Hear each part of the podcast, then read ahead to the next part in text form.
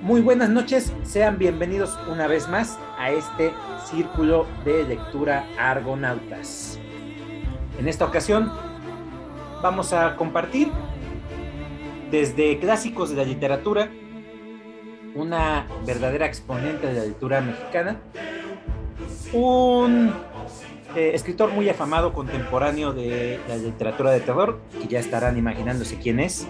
Todos lo conocemos, todos hemos oído hablar de él, y no hay quien en este momento no lo conozca al rey del terror. Y también vamos a compartir una historia de un escritor fuera de lo común eh, de ciencia ficción. Voy a saludar a mis compañeros en el orden en el cual van a ir apareciendo. David, muy buenas noches. Platícanos, ¿qué nos vas a presentar? Hola, buenas noches. Este, hoy voy a presentar Elevación de Stephen King. Perfecto. Stephen King no tiene que faltar en nuestro círculo. Luis, muy buenas noches. Platícanos, ¿qué nos vas a presentar? Hola, Chava. Buenas noches a todos los que nos escuchan. Un saludo. En esta ocasión traigo ¿Por quién doblan las campanas? De la, del escritor R.S. Hemingway. Otro clásico. Luis, andas con Tokio. Iván, buenas noches. ¿Qué traes en esta ocasión? ¿Qué tal amigos? Buenas noches a toda la gente que sigue este podcast del Círculo de Lectura, Argonautas. Es para mí un gusto saludarles nuevamente. Hoy voy a compartir un texto de una escritora mexicana, la famosísima Elena Poniatowska, con algo distinto a lo que me he contado de ella. Hoy voy a compartir el libro que se llama Querido Diego, te abraza Kiela. Perfecto. Es una verdadera exponente de las letras mexicanas. Y yo soy Salvador, su servidor. En esta ocasión les voy a tratar de compartir, voy a tratar de hacerle justicia a esta obra. Y no es más que la mismísima Ghost in the Shell de Masamune Shirou. Esto es Argonautas.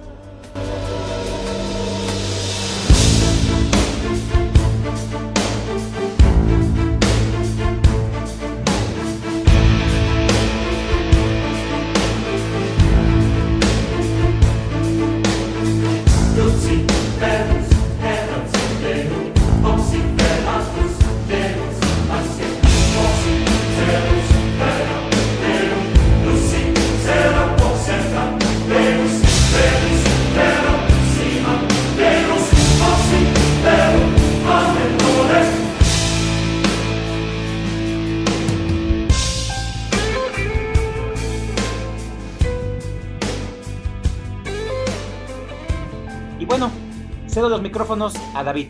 Adelante, David. Gracias. Este, uy, una, una relectura. Uy, no. Bueno, yo les voy a platicar Elevación de Stephen King. Primero les pongo en contexto un poquito. Este libro fue el último libro que compré antes de la pandemia. Justo dije que lo saquen y ya, y ya que cierren todo. Y sí, justo y hecho. Lo compré y al día así y en unos días todo cerrado. Y lo leí y dije, está bien. Pero lo volví a leer porque estaba esperando a mi mamá en el, en el doctor, o sea, doctor con pacientes, ruido de, de, teléfonos y dije, pues, ¿qué me llevo? Porque los libros que estoy leyendo ahorita están muy, muy grandes, muy gordos y, y, y no, no, voy a leer tanto. Así como, pues, pues, dije, pues este, porque ya me acuerdo del final. Este, es una historia muy, muy sencilla, muy, muy, rápida, así que, así que esto va, esto va muy rápido. El protagonista, este, ¿quién sabe cómo se llama? El protagonista va con su doctor. Él tiene un su doctor siempre, pero va con un doctor que es su amigo, porque tiene como que un secreto. Entonces, pues, va a la casa del doctor y le dice, ¿de cuántos kilos me ves? Y me dice, este, este, bueno, el, el, doctor que va a ver ya está jubilado, ¿no? Y tiene su esposa. Y dice, pues no te ofendas, pero pues como que sí, como que sí te ves como, como más de 100 kilos, ¿no? Y él dice, ah, bueno, ¿me puedo pesar en tu báscula? Y yo, Entonces, pues se pesa, se pesa y, y, digamos que pesa como que menos de 20 kilos de lo que aparenta, con ropa puesta y, así. Y dice, y, traigo cosas en los bolsillos para que pese más. Y cuando se quita la ropa, porque pues son amigos, con mucha confianza pesa, pesa igual, así como 20 kilos menos de, lo, de, de los que aparenta. Entonces, este, pues en su casa se anda pesando, este, y dice que cada día, este, pesa medio, medio, medio kilo menos. Pero lo que no le ha dicho al doctor es que pierde como un kilo mínimo diario, pero físicamente se ve igual. O sea, tiene, o sea, tiene sobrepeso un poco, un poco, no así como que, exagerado, pero sí tiene sobrepeso. El, el, doctor le dice, pues si tienes panza y, y, y no es posible que, que, peses mucho menos. Y, y, cada vez que pierde peso se, se, se igual. Igual, o sea, no, se pone más, más, más, flaco, ¿no?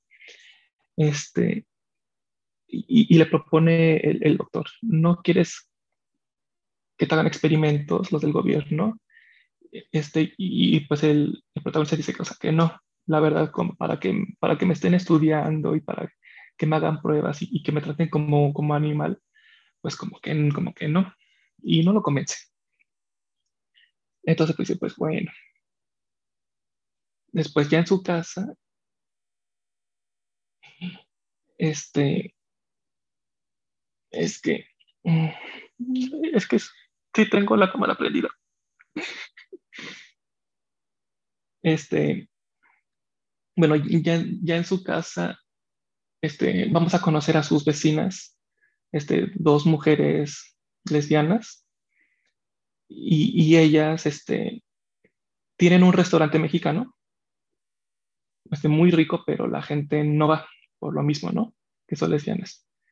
Pero este, cuando ellas sacan a sus dos perros grandes, pues ahí dicen qué marca, qué, qué raza es este, como que se hacen del baño en la casa de, de, este hombre.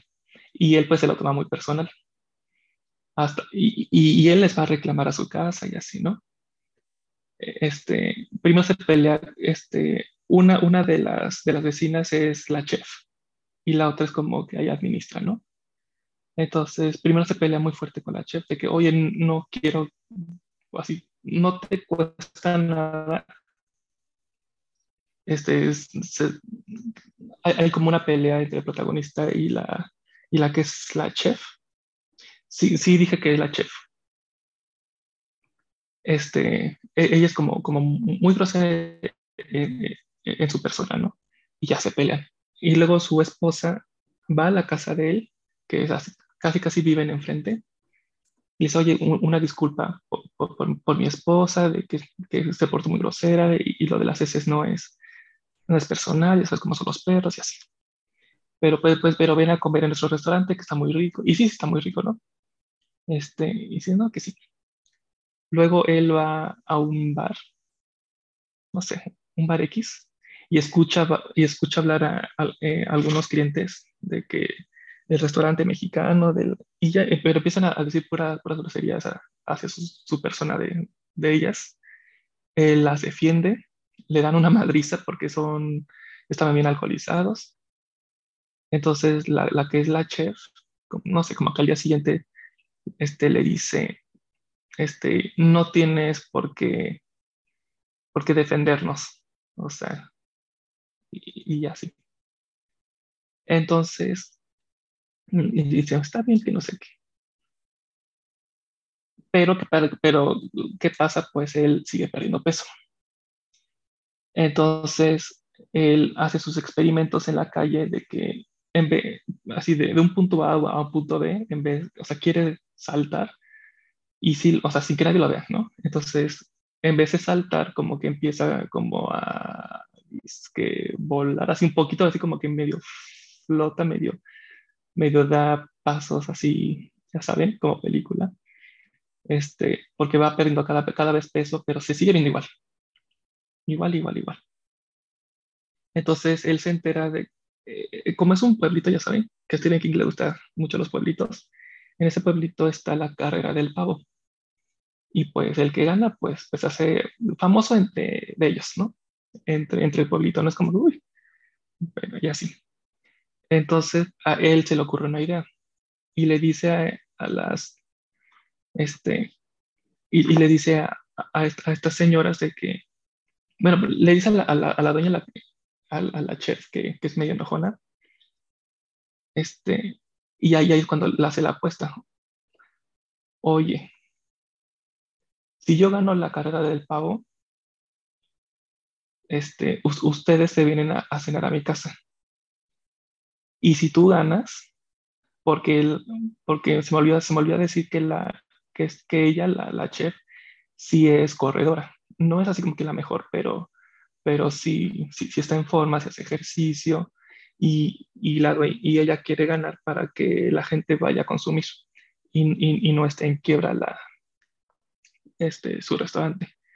Y, ella este, acepta porque pues, obviamente pues él va a perder porque pues mira físicamente cómo estás, no hay manera de que me ganes. No hay manera. Pero ya para la, para la carrera que pasa unos días, va perdiendo peso y peso y peso. Este, y, para, y, como es un libro muy corto, este, solamente les puedo decir más adelante de que cuando él va a recoger su periódico, se, Stephen King se echa un, un super mega capítulo, porque como, eh, eh, en la historia es época de Navidad y, pues hay nieve.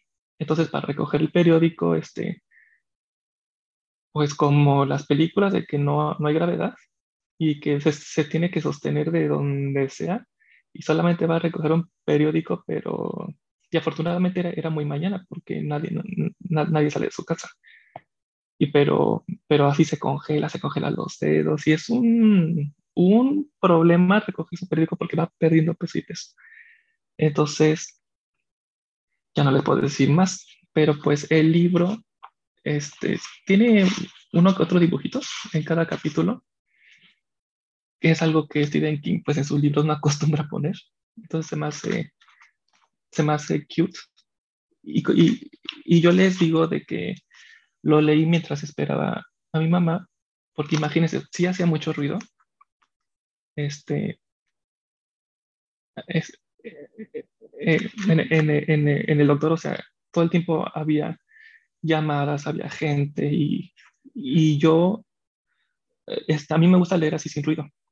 Y con el ruido que había, ya de repente yo iba en la 100 y son 160 páginas.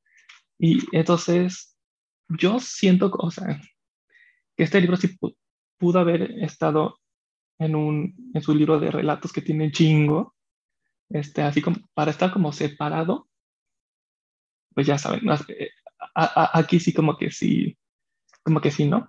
Nada, nada más por el dinero.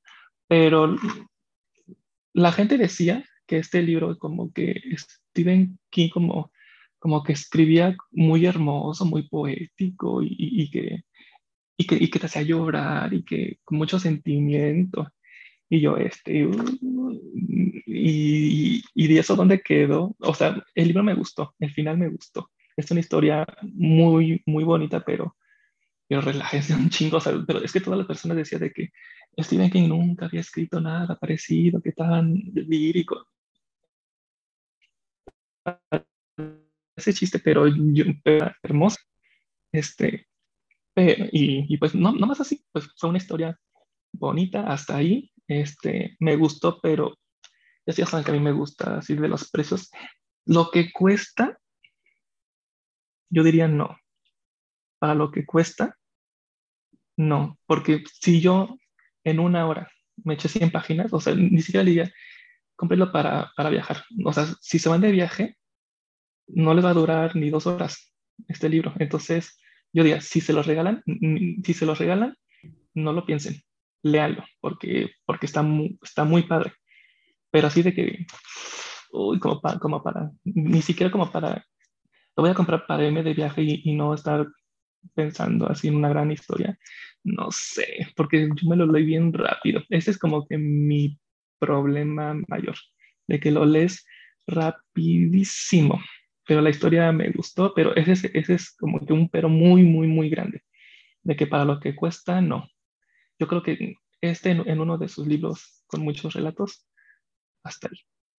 Y pues yo creo que ya, por, porque, no, porque ya me falta nada, es un libro muy corto, no puedo decir qué pasa con su peso y con, con la carrera del papo, que es muy importante, y con el doctor, no puedo decir más, pero pero pues esta fue mi relectura porque pues así pasó, tenía que esperar a mi mamá y pues me llevé este y pues uno más en la lista del año.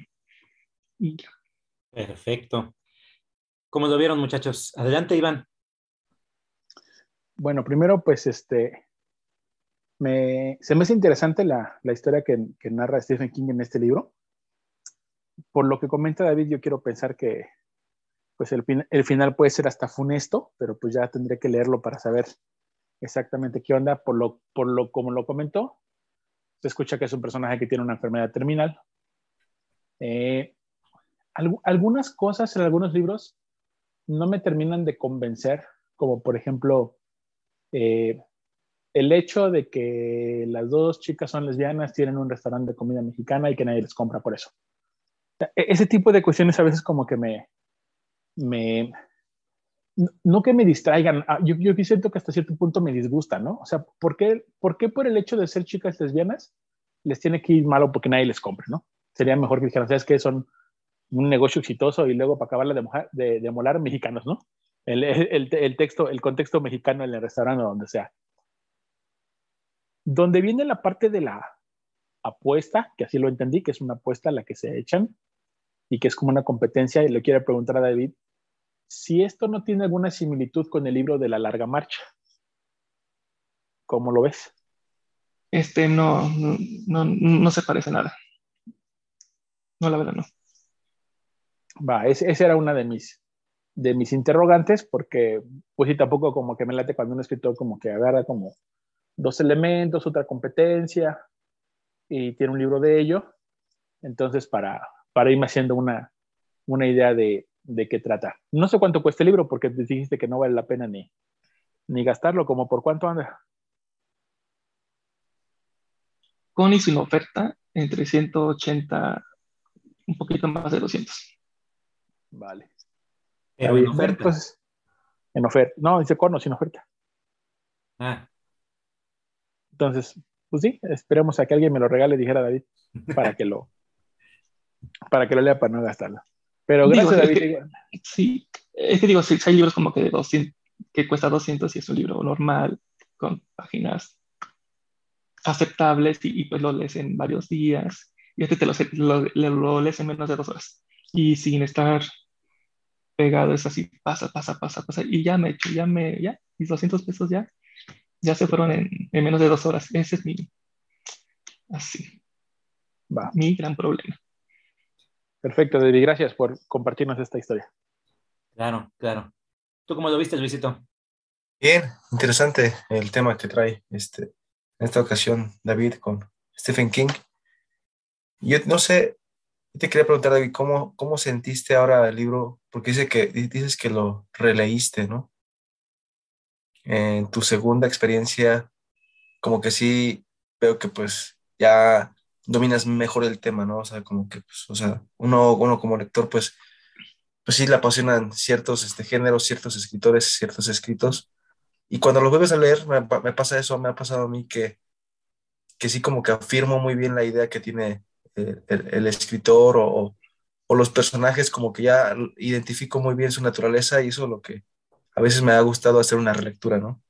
¿Tú cómo lo sentiste? Es de la, a mí, como a mí me gusta releer, siento que es de, lo, de las pocas veces, o sea, me acuerdo, del, me acuerdo del final, pero se me hace un libro como medio, medio olvidable, porque no me, no me acordaba. Sabían que se acababa, pero...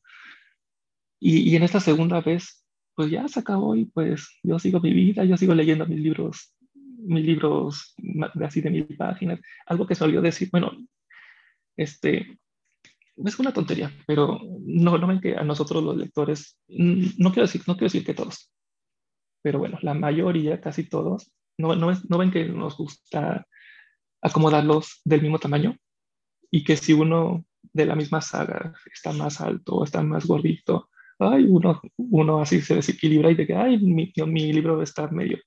Bueno, pues yo sí he escuchado y he visto. Este libro es que está, hay un, un, un beso a todos los que nos están escuchando que no pueden ver, pero, o sea, chequen del bolsillo. Eh, este, desde que lo compré hace casi tres años, no sé cómo, no sé cómo acomodarlo. Y yo, y yo, yo soy cero problemático con, con esto, pero, pero no, no se acomoda. Y también me pasa con la caja de botones de Wendy de Stephen King. Es que son tamaños muy raros. Están muy, muy raros. Y desde que los compré, no sé, no sé, no sé, no sé cómo acomodarlos. Uno está más grande. Es que elevaciones, para los que los escuchan, está más gordo que un libro de bolsillo. Y y la, y la, caja de botones de Wendy está como muy alto, pero está, están muy raros los, tamaños. Y yo que soy, yo que cero me fijo en eso, este, no, o sea, no está, no está con, mi, con todos mis libros de Stephen King. Es, eso se me olvidó decir. Claro. ¿Sabes? A, a, mí, a mí no me pasa tanto con el, bueno, sí, sí, pero de otra forma. Yo creo que eso que acabas de comentar, igual aquí a Luisito creo que también le puede pasar Creo que a él también le gusta clasificarlos por editorial. Yo mis libros los tengo clasificados por, por tema y en este caso los tengo por escritor y de qué países. A mí lo que sí me traba, así como tú acabas de decir, es cuando el libro excede por poquito el espacio que tengo en mi librero. Mis libreros normalmente los mando a hacer yo y les pongo ya la medida estándar de 25 centímetros, que es la medida estándar de los libros me repatea cuando el libro mide 26 o 27, porque los tengo que pasar a otro librero, pero ya no en un orden, o más bien ya no está en la clasificación donde yo la quería poner. Y eso sí me descompone todo. Te digo, yo no los tengo así como todos juntitos de, de editorial. Sí los tendré todos juntos los del mismo escritor. Pero pues sí te entiendo, hay gente que consigue los mismos, aquí Chava también podrá ser de ellos, de que consigue la misma editorial y bueno, pues ya cada, cada uno tenemos nuestras manías de cómo lo vamos este, acomodando, pero buen punto eso del, del acomodo de libros en el librero, ¿eh? No sé qué, qué, pueden comentar aquí mis amigos de cómo les va con ese, con ese caso. Vas, Luisito. Fíjate que ese es un dilema que yo creo que tenemos todos los, los lectores, ya cuando estamos acaparando muchos libros de cómo, cómo acomodarlos. A mí, personalmente, se me hizo más fácil acomodarlos eh, de acuerdo a la editorial. O sea, tengo, por eso tengo este, mezclado los, los escritores, porque pues, tengo escritos de, por ejemplo, no sé, de, de Porrúa y, el mismo escritor está en Alianza, o sea, lo tengo, lo tengo clasificado así por, por, por editoriales, pero a, mí sí me ha facilitado porque ya rápido ubico el título del, escritor y ya, ya, ya sé más o menos en qué edición lo tengo. No sé, Chavo, ¿tú cómo vas? ¿Cómo vas con eso? Mira, este, ya ven que yo tuve una experiencia de ser un librero, de vender libros, así se les dice a esas personas. Entonces, este, aprendí muchas cosas con respecto a acomodar libros, por un lado. Por otro, soy un lector viejo. Y por viejo me refiero a, no soy tan viejo, pero yo leo desde muy joven. Y eh, la forma en cómo fui consiguiendo, comprando, eh, ya no me fue tan relevante al final conseguir ediciones porque empecé a comprender que en ocasiones lo más importante es la obra. Eh, sí me gustan las ediciones bonitas y me gustaría tenerlos todos en una sola edición, dependiendo de, la editorial, ¿no? Porque la editorial lo que nos da, aparte de calidad del material, es calidad en la obra. ¿Y a qué me refiero con obras que son, eh, que no son escritas en, español? Cuando la traducción es muy buena, te das cuenta porque es muy fluido para ti o lo disfrutas al momento de leer. Y cuando la traducción es muy mala, puede darse el caso que hasta abandones el libro porque no te gustó. Pero bueno, eh, la forma en cómo acomodo mis libros, al tener una cantidad que rebasa la media o que rebasa, por decir, 500 libros, que 500 libros son bastantes en, volumen, empiezas a tratar de optimizar el espacio optimizar el espacio, porque de repente te das cuenta que un solo librero o dos libreros no te bastan. Y para optimizar los espacios, acomodar los libros de forma que sean semejantes en tamaño, te ahorra muchísimo espacio. Eso por un lado. Por otro, eh, la forma en cómo se acomodan también va a hacer que el libro perdure más. Si tú tienes un pasta dura, no sé si se han dado cuenta, que llega un punto pasando el tiempo en el que la parte de la solapa por el peso se va despegando. Entonces, todo tiene su chiste para acomodar. Hay quienes, los que son más este, quisquillosos en ese aspecto, a todos los que son libros con pasta dura, les ponen un pedazo de cartón en la parte de abajo para hacerlo como soporte y que las hojas no terminen eh, ganándose el peso con el tiempo. Y me estoy refiriendo ya a muchos años, ¿eh? muchos años, por hablar más de 15 años de tener ese tipo de libros. El chiste es que el acomodo lo que permite es que tengas una fácil manipulación del libro y que el mismo libro se conserve más. Entonces, al momento tú de acomodarlos por tamaño, independientemente de que sea eh, la misma editorial o la misma edición, aprovecha muchísimo el espacio. Y esa es la forma en cómo yo voy acomodando. Si acomodo, por ejemplo, eh, trato de que esté el mismo autor en, el mismo lugar, pero sí acomodo por editorial y por eh, cantidad de libros del mismo autor. Hay una parte, por ejemplo, que tengo que ahorita estoy viendo de frente porque su pobre casa es así, de libros, de frente, de lado y para atrás. Entonces, en la parte del frente tengo dos editoriales que tienen el mismo, el mismo tamaño y una de esas es Planeta y el otro es Ediciones B. Y para poder hacer el acomodo correcto, por ejemplo, en Planeta tengo varias ediciones de Santiago Posteguillo, lo acomodé así, Santiago Posteguillo, y continúa Ediciones B con las otras ediciones de Santiago Posteguillo.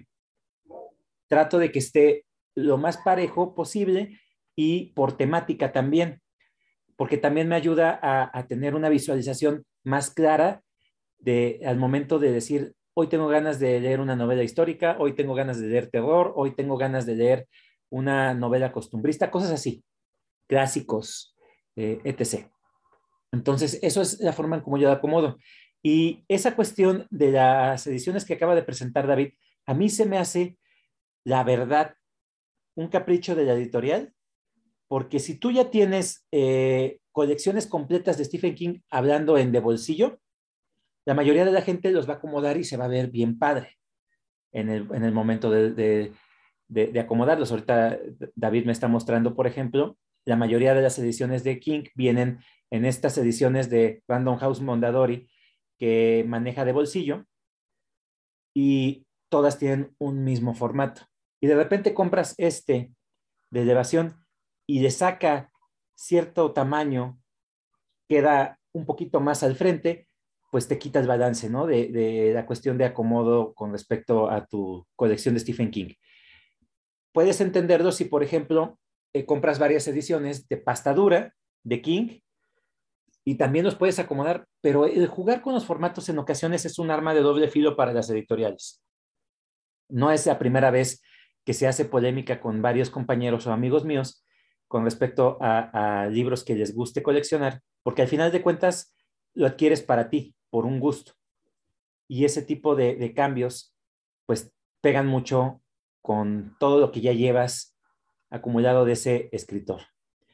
Y pues hablando ya de la obra, porque yo lo escuché, eh, este libro cuando salió en su momento le hicieron mucho bombo y platillo, estaban hablando de que es una obra totalmente original de King.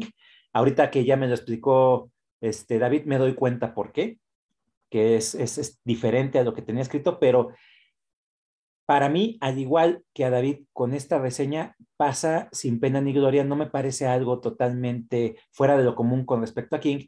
No, yo creo que tiene varios libros que tienen muchos capítulos que son muy enternecedores y que eh, eh, tienen eh, mucha carga emocional.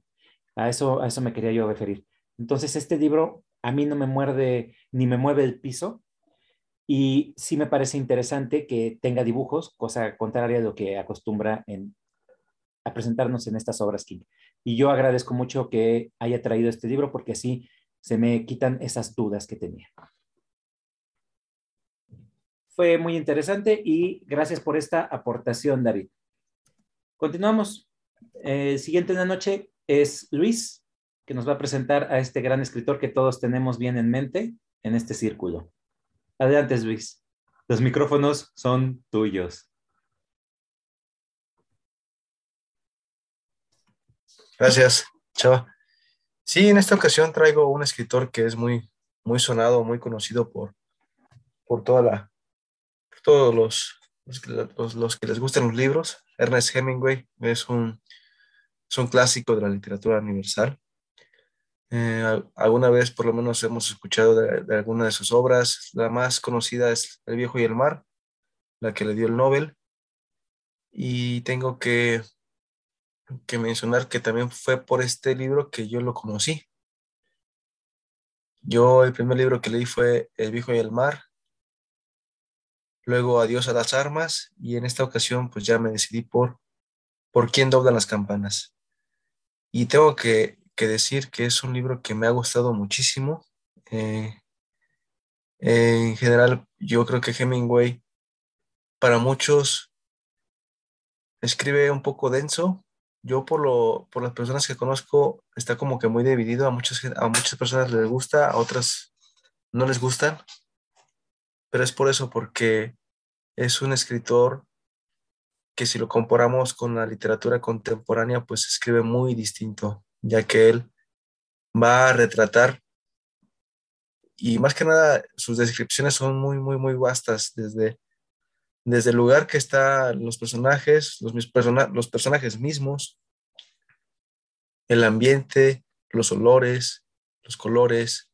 Eso es muy, muy característico de Hemingway que no deja escapar esos detalles que uno como lector, pues lo posicionan más en, la historia y, a mí que es, eso, eso, me, eso me gusta más porque pues es, es, de los motivos por el cual yo, yo leo, ¿no? Para, yo leo para, pues para, para viajar, ¿no? Viajar a, esos, a, eso, a eso que nos quiere mostrar los escritores y Hemingway lo hace muy bien.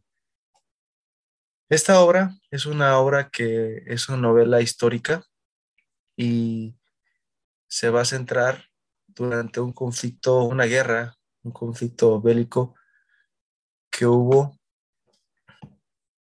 en, en España, precisamente, estamos hablando de la, de la guerra civil que comenzó en el año 1936 y culminó en el, en el 39. Y como es guerra, pues va a haber dos bandos. Un bando van a ser los, los republicanos y, o los socialistas. Y en el otro bando, pues son los, los nacionalistas o también conocidos como los franquistas, ¿no? Que son los que estaban en el poder. Va va a inspirarse Hemingway para realizar esta historia, ya que él mismo vivió esta guerra. Él fue como voluntario. Eh, ya lo había dicho cuando presenté este libro de Adiós a las armas, que habla de la Primera Guerra Mundial. Eh, Hemingway se alista como voluntario para ser conductor de patrullas en Italia.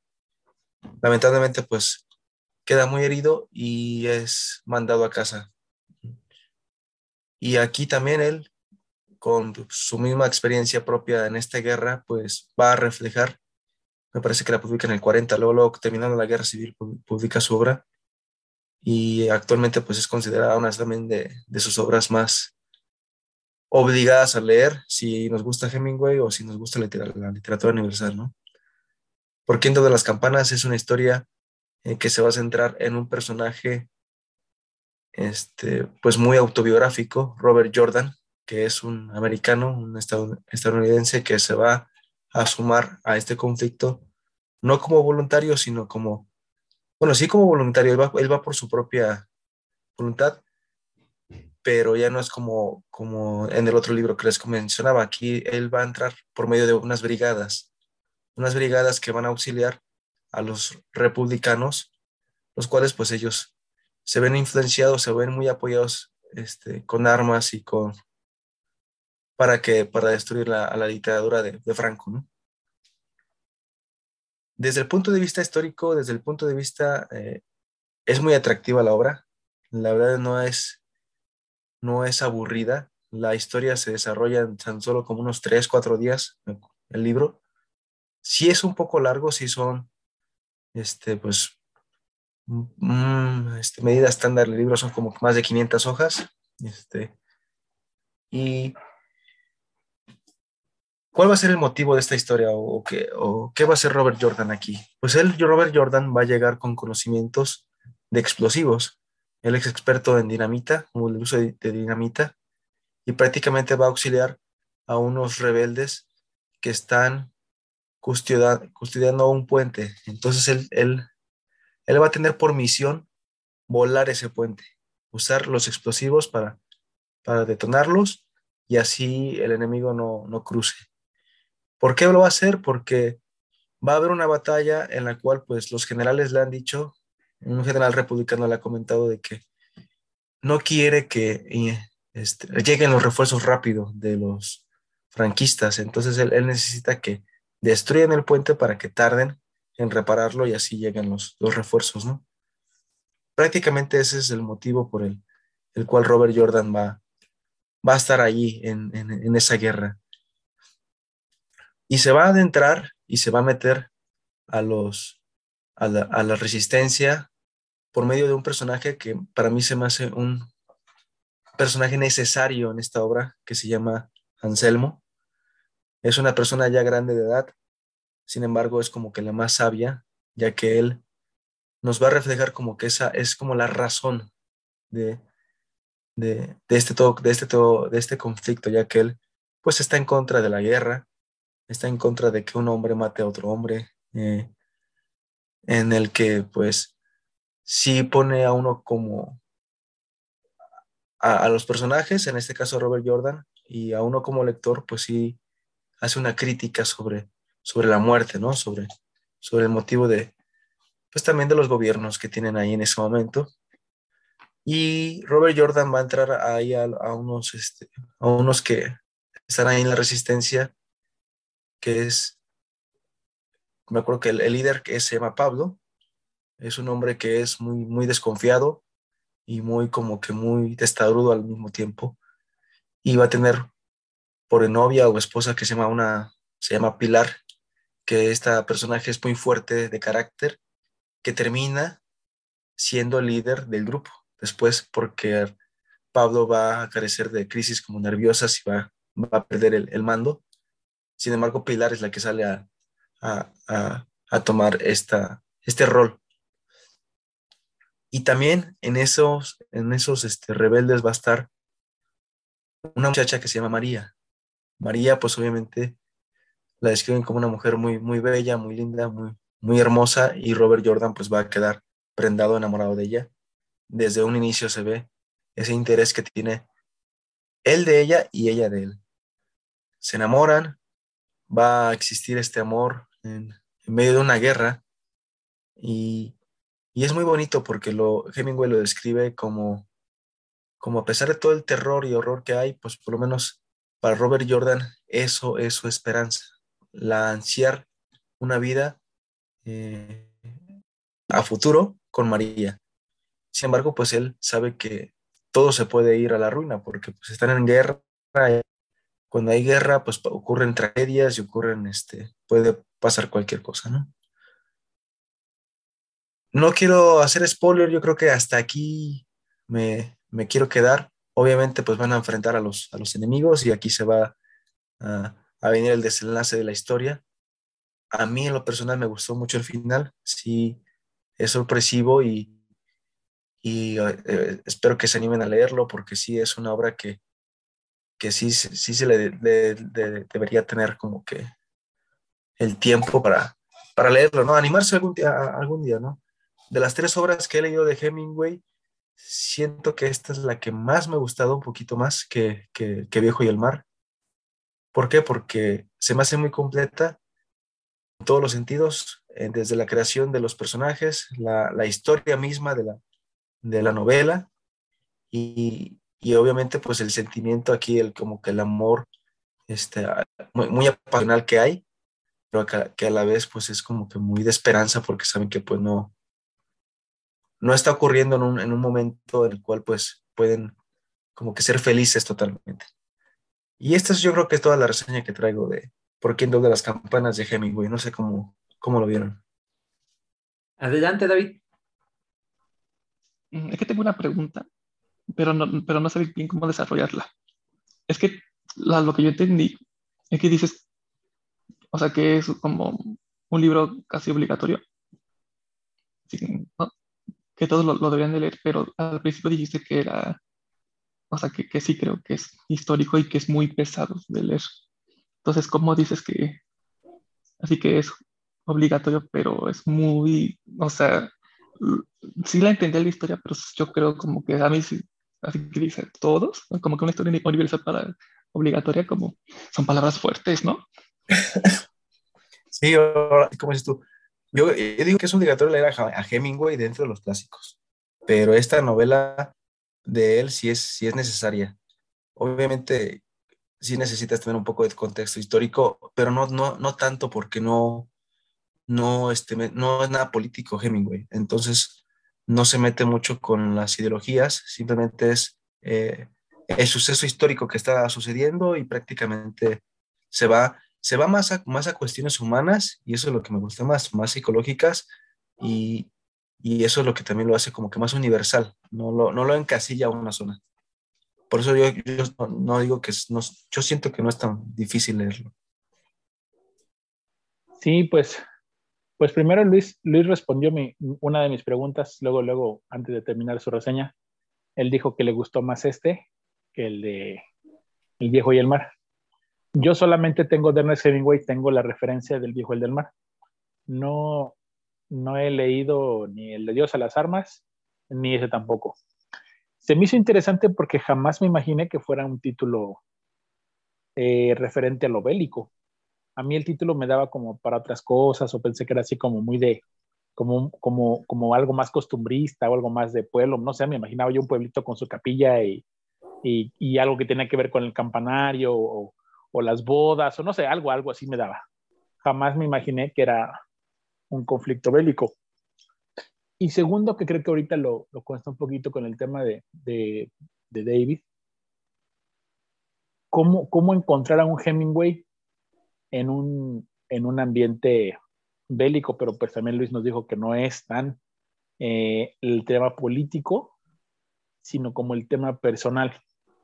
Eh, yo, a mí se me hace muy interesante el personaje que dijiste que salió y que, y que es importante para reforzar esta historia. No recuerdo ahorita el nombre que, nos comentaste, pero nos dijiste que había un personaje que dijiste, este se me hizo muy, muy bueno. Anselmo. ¿Cómo se llama? Anselmo. Una persona grande.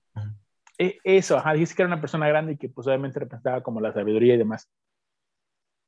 Ese creo que es un buen punto hay muchas obras que, me he puesto a analizar que a mí me han gustado mucho, donde mucha relevancia la tiene el segundo personaje o el personaje alternativo, por llamarlo de alguna manera. Y eso a mí me gusta porque no toda la obra recae sobre el personaje principal y hace que el segundo personaje o el personaje de reparto o el, el secundario, como le queramos llamar, pues absorbe, absorbe una parte de las historias y, y a veces eh, me gusta mucho cuando absorbe la parte de la intriga o cuando absorbe la parte, no sé aquí, no sé aquí qué tanto llegue, llegue a esto, eh, pero también Luis nos platicó como de una, de una pareja o un tema amoroso y no sé qué tanto esta persona que, que menciona Anselmo pueda influir en la, en la vida de pareja de esos dos. Pero bueno, ya él, él no, ya no lo quiso spoiler más. Se me hace muy interesante, primero por el tema Segundo, porque comentaste este recurso literario que se me hace muy bueno. el tema de, de los segundos personajes. Y pues bueno, no sabría yo, sin decir que le voy a dar una lectura pronta, porque también yo no soy muy dado a las historias de históricas de otros países, o como en este caso que mencionaste que tiene que ver con la, con la guerra civil española y ese tipo de cosas, pues bueno, no estoy tan, tan empapado de esa historia, me sé nada más lo básico, ¿no? quién contra quién y quién era el dictador y qué es lo que buscaba España. Pero de ahí en fuera no me sé más, más elementos históricos, ni mucho menos. Y pues ojalá que, que esta obra pues ayude a, pues si no a entender el contexto completo, pues por lo menos a entrar un poquito más en esa parte histórica, ¿no? Es eso. Yo voy a hacer el Don Contreras, el famosísimo abogado del diablo. Este, para empezar, el comentario de David me dio mucho pie a por qué leer a Hemingway. Eh, una de las cosas que, que yo considero es que estoy tratando de recordar la palabra que lo identifica como escritor sobrio. Es un escritor muy sobrio, o sea, eh, no adorna demasiado su lenguaje, es hasta cierto punto un poco seco. De hecho, lo ves en el ambiente del viejo y el mar, que para mucha gente se vuelve tedioso porque nada más tiene un solo personaje. Y por eso les repele mucho, por un lado. Por otro, también voy a contradecir esa afirmación de que Hemingway sea literatura clásica, porque para mí no lo es. Y todo eso se ve reflejado en la época en la que está eh, editada su, obra. Su obra viene de 1920 a 1950 y después se da el suicidio de él. Entonces, para mí ese tipo de obras ya no entran dentro de la literatura clásica porque para empezar, el contexto social en la cual está narrado. Hemingway es un autor que nosotros tenemos muy en cuenta también por su vida, porque era un tipo demasiado aventurero, era corresponsal de guerra, eh, el tipo entraba bien a los guamazos y pues hasta hay eh, referencias chuscas en la red que hacen eh, esa relación de Hemingway con el, el, machismo y con esa garra que tenía él, ¿no?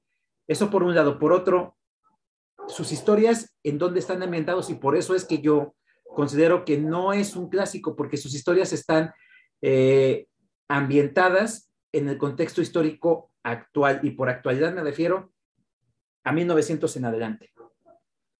Eh, puede ser que, que, esté yo equivocado, que sea erróneo, pero eso para mí no entra dentro de la literatura clásica y es una, una de esos grandes conflictos y, y problemas que, que, tengo cuando me dicen literatura clásica. Para mí la literatura clásica es aquella que ya ha pasado por ese sello de calidad del tiempo, por esos siglos que no la han perturbado y que han hecho que cada vez eh, sea más importante porque te da un contexto social totalmente distinto en el que vivimos eh, y nos muestra lo que era en aquella época, cosa que se hace Hemingway, porque estamos hablando de más de 50 años que ya pasaron. Sí considero que es una obra muy importante y relevante y por eso es que le damos ese mote de literatura clásica. Pero ahí entra en esa contradicción y ese conflicto que tengo yo al mencionar a ese tipo de obras. Para mí, Hemingway es un representativo de este, del siglo, del siglo XX. Es un representativo de ese cambio que se dio con la literatura y, en definitiva, su obra, al ser premio Nobel, tiene una cierta relevancia. Eh, entonces, este, ¿por qué era Hemingway? Por todos esos aspectos que acabo yo de decir, no necesariamente porque sea literatura clásica, sino porque el contexto social en el que está, en primera, ambientado, la forma en cómo él, de primera instancia, fue eh, testigo, por, eh, eh, haciéndonos referencia a este título de Por quién doblan las campanas. Y esa, eso también me gustó mucho cuando me enteré, por ejemplo, de por qué el nombre de por quién doblan las campanas, eh, que es una nota de un libro del siglo XVI, me parece. y él la, la traspola a, esta actualidad y hace referencia a este conflicto bélico que fue eh, la Guerra Civil Española. Entonces, eso me gustó mucho. Eh, la obra a mí sí me gusta, yo concuerdo con Luis, creo yo que me gusta más que El viejo y el mar y, por, y Adiós a las armas. Me gusta más esta obra. Esta obra me parece que tiene una carga eh, más equilibrada con respecto a emociones, con respecto al desarrollo de personajes y, de igual forma esa relevancia que tiene eh, eh, el personaje que menciona Luis también me parece muy atinado. Todo esto de la polémica que estoy entrando yo es nada más por darle data a Luis, porque ya saben que me gusta, pero este, más que nada porque yo quería también dar esa idea que tengo con respecto a la literatura clásica. Y cuando me dicen es que no leo clásicos, güey, este, no leo, es más dicho, no leo contemporáneos, pues estás leyendo a Hemingway, o estás leyendo a, eh, este Camille, o estás leyendo a, o sea, son escritores del siglo pasado, pero estamos hablando del siglo pasado, ¿hace cuánto? Del siglo XX. Y a eso me refiero, eso es, ese es mi comentario. Eh, ¿Querías comentar algo más, Iván? Sí, claro, porque este círculo ya se puso bastante bueno. Eh, precisamente, bueno, yo, yo voy a defender a, los santos. Si tú fuiste el, defensor del diablo, yo voy a defender a los santos. Eh, que por cierto, hoy es miércoles de ceniza. a colación. A colación. En alguna ocasión vi un programa de, de TV que precisamente estaba el tema de cómo se consideran clásicos. Y y a mí hubo una participación, lamentablemente no, no ubico a los conductores o a las personas que están en estos programas culturales, pero, pero me quedé con una que me gustó mucho de, de un profesor que decía que los, los libros clásicos, que hasta la fecha no hay una definición exacta o nadie puede decir qué libros se consideran clásicos o no, sino que esto se, no, no hay un listado, por ejemplo, pero que se va haciendo como una manera como de conciencia y tú lo dijiste, uno de los elementos es el tiempo, pero probablemente no sea el único. Otro de los elementos son los puntos de referencias que utilizan otros escritores y qué tanta influencia fue este escritor, en este caso de Hemingway, en otros tantos más. Lo que sí llegaban a un acuerdo o que más o menos habían comentado que la facultad pues se decía que los que un libro clásico, cuando se dice que ya ha pasado mucho tiempo o los años y lo siguen leyendo, se puede considerar un promedio de 50 años después, porque se considera que ya pasó una generación. Entonces, tú ahorita al final le dijiste, este escritor es del siglo pasado. Para mí los escritores del siglo pasado que escribieron 50 años antes, para mí ya se consideran clásicos. Otra de las cosas que dijo también que se me hizo interesante es que el escritor al momento no debe de estar escribiendo. Pusieron el ejemplo de King y de Murakami. Dijeron, ellos han escrito muchísimo, pero no por eso son clásicos. Probablemente cuando ellos fallezcan o dejen de escribir y pase un tiempo considerable, como un lapso de unos 50, 60 años, dice, podremos referirnos a su literatura también como una literatura clásica. Creo yo que la mayoría de nosotros o los lectores cuando empezamos o algo así, pues consideramos así como libros clásicos, clásicos, pues ya saben, ¿no? A Jane Austen y Julio Verne y H.G. Wells, sí son escritores del siglo XVII, siglo XVIII, siglo XIX. Entonces, para mí, yo digo que sí, el avance del tiempo va abriendo brecha para otros escritores y que tampoco ya no podríamos llamarle como contemporáneos, porque contemporáneo significa como ir con el tiempo. Entonces, pues ya alguien que ya escribió en 1900, 1915, 1920, por ejemplo, yo, yo pensaría que Kafka ahorita pues ya no es tan contemporáneo, ¿no? O sea, ya se nos está yendo. Algunos otros escritores mexicanos tampoco, ¿no? Ya no son contemporáneos. No sé, un Altamirano, pues también para mí ya es un escritor clásico.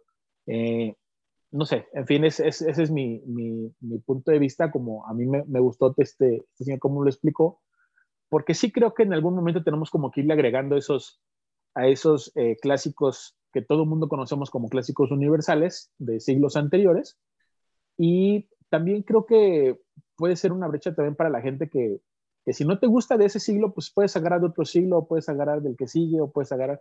Y que creo que eso me gustó mucho cuando, recuerdan que hicimos la dinámica por, por tiempo en el círculo de lectura y que estuvo muy bueno porque nos dimos cuenta de la capacidad lectora, bueno, no, de la capacidad de escritura de los eh, diferentes autores que íbamos llevando y cómo en diferentes lapsos, hasta cierto punto, eran, eran similares sus, sus escritos. Y eso, eso nos habla también de una corriente de pensamiento. Entonces, más ahora, pienso yo, con esta apertura de la tecnología, no creo que la corriente de pensamiento entre guerras o posguerras sea la misma que la que tengamos ahorita.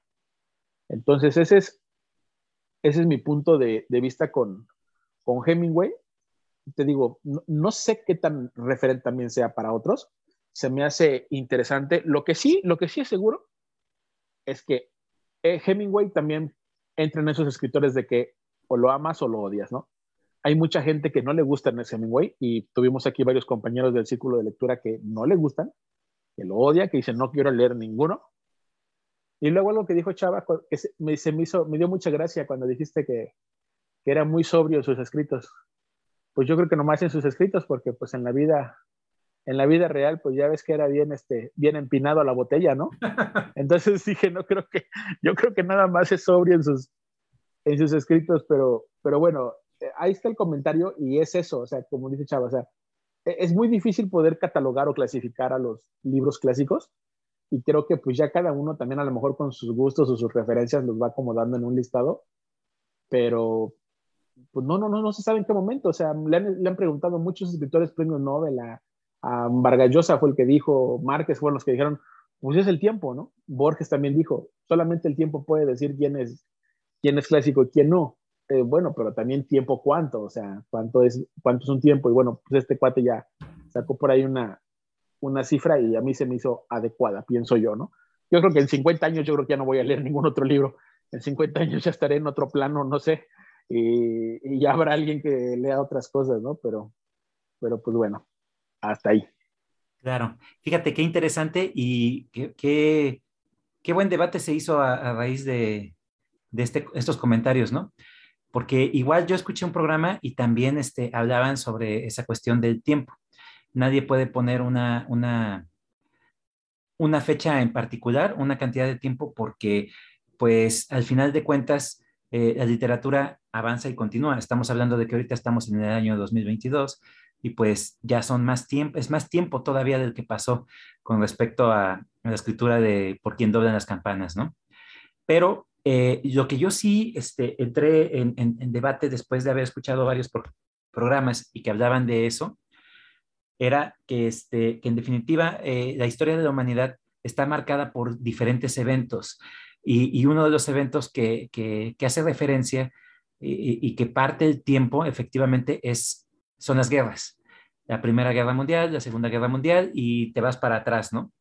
Con la caída del Imperio Ruso y todo eso todo lo que representa cada, cada momento. Y al hablar de la Segunda Guerra Mundial, fuera del primer conflicto, de la Primera Guerra Mundial, la Segunda Guerra Mundial todavía la ven como un conflicto actual y se sigue estudiando como tal, por un lado. Por otro, este, cuando eh, hablaban los escritores, porque también vi otro programa, que eso, eso es parte de lo que nos enriquece mucho a nosotros, la, la, cuestión de, del diálogo, hablaban sobre que ese tipo de literatura escrita en 1920 en adelante la consideraban ellos como clásicos actuales. Y eso para mí es una falacia, hablar de clásicos actuales. Pero bueno, sí está, sí está considerado como tal. Y podemos seguir extendiéndonos más con respecto a lo que, a lo que nosotros consideramos clásicos. Yo, yo sinceramente, este, eh, sigo teniendo esa opinión de que eh, lo que más nos marca a nosotros como, como historia humana son los acontecimientos. Y no necesariamente quiere decir que nosotros los vivimos, porque eso es otra falacia más. El hablar, por ejemplo, de, de, conflictos bélicos no nos define a nosotros o no nos hace partícipe de la historia porque no la participamos. No estamos en ese, en ese momento, en ese lugar, en esa, en esa cuestión geográfica. Tal vez seamos espectadores, que eso es diferente, más no partícipes. Pero bueno, seguiríamos hablando y creo que este, eh, es un momento oportuno para cerrar nuestros comentarios con respecto a la participación de, de Luis, que fue muy enriquecedora, y pues arriba Hemingway. Aunque a muchos este, les cueste trabajo, es un escritor que es interesante y que se le tendría que dar esa oportunidad, o tal vez eh, eh, puede ser el caso de que sí, definitivamente no te guste. Son las dos vertientes que tenemos, ¿no? Y agradezco a Luis que haya traído esta participación porque pues encendió completamente nuestro círculo. El siguiente en la lista eres tú, Iván. Adelante, los micrófonos son tuyos. Perfectísimo.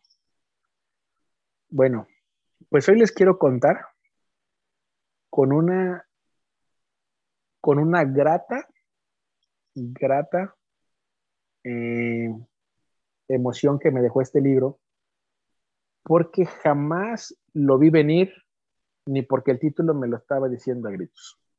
Voy a presentar un libro que es de Elena Poniatowska y se llama Querido Diego, te abraza Kiela. Bueno, no sé qué pasa, pero últimamente me he topado con estos libros, que son los libros epistolares, los que vienen en forma de cartas. Elena Poniatowska, obviamente yo llegué directamente, dije yo quiero leer La noche de Tlatelolco, me la aventé. Eh, después por ahí un cuento muy pequeño, pero muy bonito que se llama Bodas en Chimalistac, que me fascina ese cuento, se me hace grandioso, eh, muy creativo y además hasta cierto punto para compartir con niños. Y, y, después me, pues ya ves que tiene muchos otros títulos, los tengo por ahí, no los he leído, como el de Leonora, como el de Hasta no verte Jesús mío. Pero me encontré con este título que estaba como, como medio raro. Dije, querido Diego, te abraza Kiela lo vi y dije, no es un libro muy grande. Dije, a ver, ¿de qué trata, no? Lo empecé a, revisar el libro. Cuando, cuando leí la primera carta, me atrapó totalmente. Pues resulta que estas cartas son reales. Estas cartas de querido Diego te abraza Kiela se refiere al famoso pintor mexicano Diego Rivera y a su primera esposa, que de cariño le decía Kiela, y que es una descendente de, rusos y que vivía en Bélgica, la conoció en Bélgica, y posteriormente vivieron en París. Diego Rivera, hay que ubicarlo pues, como uno de los pintores más famosos, no nada más de México, sino pues, a nivel internacional, y pues un tipo que vivió en Europa, un tipo que vivió en Estados Unidos, un tipo que, y para la época que estamos hablando, pues estamos, no sé, yo creo que aquí Chava, que, que le gusta todo ese rollo podrá precisarnos más en estas fechas, a lo mejor. Eh, pero se me hizo muy, muy interesante porque estas cartas son recuperables por la familia de Diego Rivera y Elena, perdón, Elena junta las cartas, le da un orden y le da una historia excelente, una historia muy buena, que si alguna vez tienen la oportunidad de leer las de cartas ateo, también están buenísimas, las de Van Gogh. Eh, pasa lo mismo, o sea, las personas cuando tesoran este tipo de, de, cosas, salen unos libros impresionantes. Pero bueno, platico un poquito porque yo desconocía, ¿eh? Y conste que hasta la fecha no he leído nada de Diego Rivera, no sabía yo mucho de su vida de Diego Rivera, ni mucho menos. Creo que todo el mundo conoce la época cuando estaba casado con Frida Kahlo y creo que es lo más famoso que nos conocemos. Sin embargo, estas, estas cartas que le escribe Kiela, híjole, la verdad es que en algunas hasta me dieron ganas de llorar. Kiela es una mujer que también eh, le daba mucho a la pintura, sin embargo no era tan famosa como Diego Rivera, pero todo el medio artístico los reconocía como pintores a los dos. Kiela es una mujer tan enamorada y conforme pasan las cartas, pues empieza a describirte su vida. Y eso es a mí lo que me fascina de, los, de, las, de las novelas epistolares, o sea, que como no hay diálogos, como no hay más, a través de las cartas tú te vas, te vas imaginando todo. Entonces resulta que Kiela le está escribiendo a Diego Rivera porque Diego Rivera la abandona, la deja y se viene a México. Pero tú no sabes eso hasta como la mitad de las cartas. Tú piensas que Diego Rivera está en otro lugar simplemente. Y entonces Kiela le escribe y le dice, y casi todas las, las cartas comienzan con querido Diego. A pesar de lo mala onda que fue él con ella, porque lo deja ver a través de sus cartas, ella jamás pierde el sentido del amor por Diego Rivera.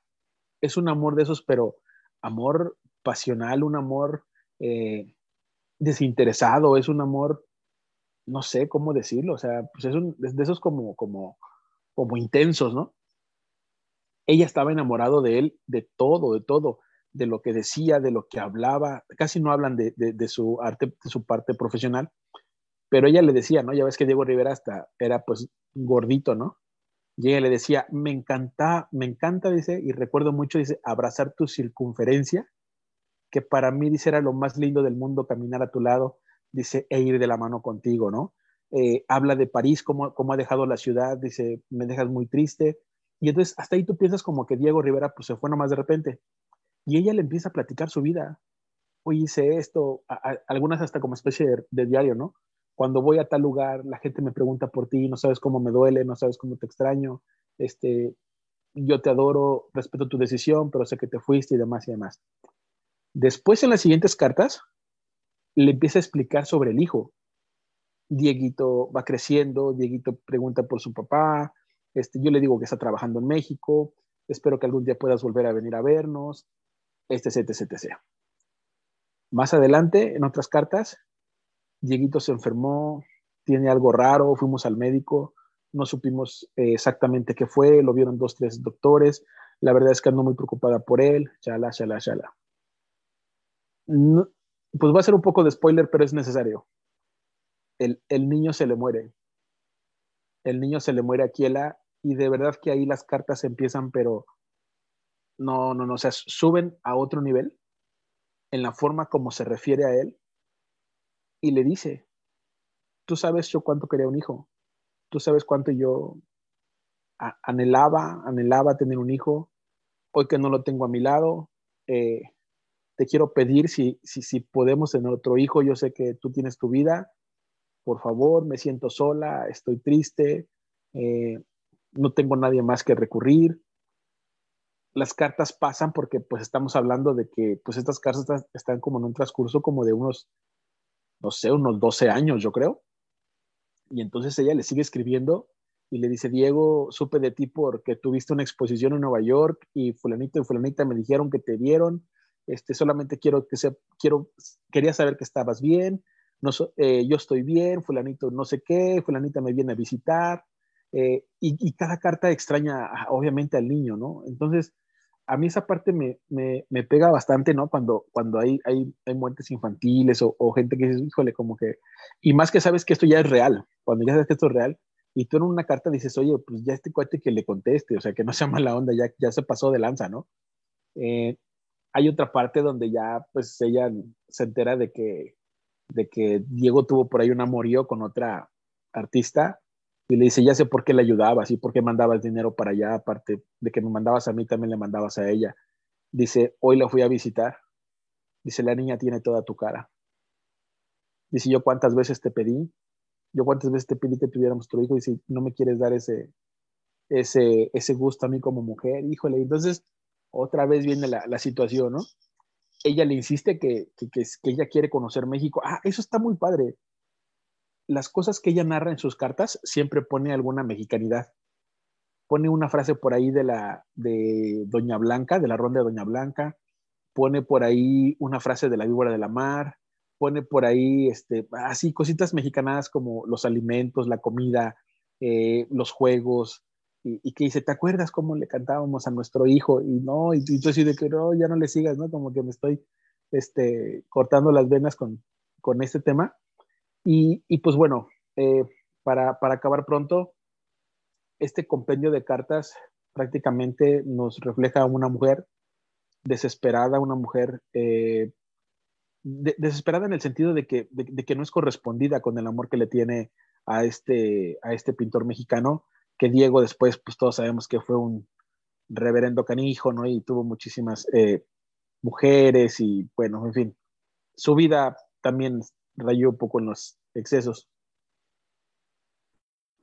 Entonces, pues, pues por medio de estas cartas, pues sí te deja ver esa, esa, esa persona dolida, esa persona que, que se idealizó o que quiso en algún momento pues ser la, la pareja de Diego Rivera y, y lo dice, ¿no? Y, lo dice abiertamente, dice, no, eh, dice es que no es, no es tu pintura, no es tu arte, no es lo que me atrae, dice es tu persona, dice tu forma, dice desde que te conocí, dice así, dice risueño, desfachatado, dice bien directo, dice eso fue lo que me enamoró de ti. Eh, dice yo puedo aceptar que, que tú hayas conocido a otras personas y demás, pero ella siempre tiene la ilusión de venir a México. Y ya después en sus últimas cartas dice, ya sabes que pues me quiero ir a México, dice, no te preocupes, te, te, prometo que no te voy a molestar ni te voy a buscar, dice, simplemente quiero ir a esos pueblos que tú me hablabas, esas ciudades que tú me hablaste tan bonitas, dice, quiero conocer Ciudad de México, le habló de Toluca, le habló de Puebla, le habla de, de Guanajuato, entonces ella está como enamorada de México, está enamorada de Diego, está enamorada de, de todo aquello y te das cuenta que prácticamente está sola y no tiene nada. Después que, que terminé yo de leer este libro, hay mucha gente que, que criticaba hasta cierto punto a Elena Poniatowska y diciendo que nada, que no es lo que estamos acostumbrados de leer de Poniatowska, que no sé qué, que me ha decepcionado.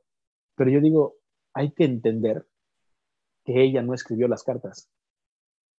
Entonces, no podemos esperar una literatura como la que normalmente hace Elena Poniatowska porque ella no escribió las cartas. ¿Qué es lo que hizo ella y lo que le da el valor? Pues que ella juntó, que ella hizo su trabajo periodístico y dijo, vamos a poner estas cartas y le vamos a dar un orden y, y ya, ¿no? Obviamente no sabemos hasta qué punto, pues ella también le debe haber puesto algo de su mano y pienso que normalmente no lo hacen, ¿no? Son como, y casi todas las cartas termina diciendo, te abraza tu quiela o te abraza Kiela. Entonces, el título del libro que dice, querido Diego, te abraza Kiela, prácticamente es el encabezado y es el final de cada una de las, de las cartas. Son como, como 12 cartas, más o menos, o 15 cartas, entre 12 y 15 cartas la, la que le manda, pero muy, muy bonito como escribía esta, esta señora, esta, esta mujer, Kiela, y cómo le escribe a un personaje, porque es un personaje para la, para la cultura mexicana. Y pues nada, pues fue una, una grata sorpresa. Te digo que no sé qué tengo ahora con lo de las cartas, porque también apenas presenté el de Tolkien, que también resultó ser cartas, ¿no? Y, este, y por ahí hay, hay varios de, de cartitas. Pero bueno, esto es lo que, lo que les traigo hoy y pues no sé qué les, qué les haya parecido. Adelante, David.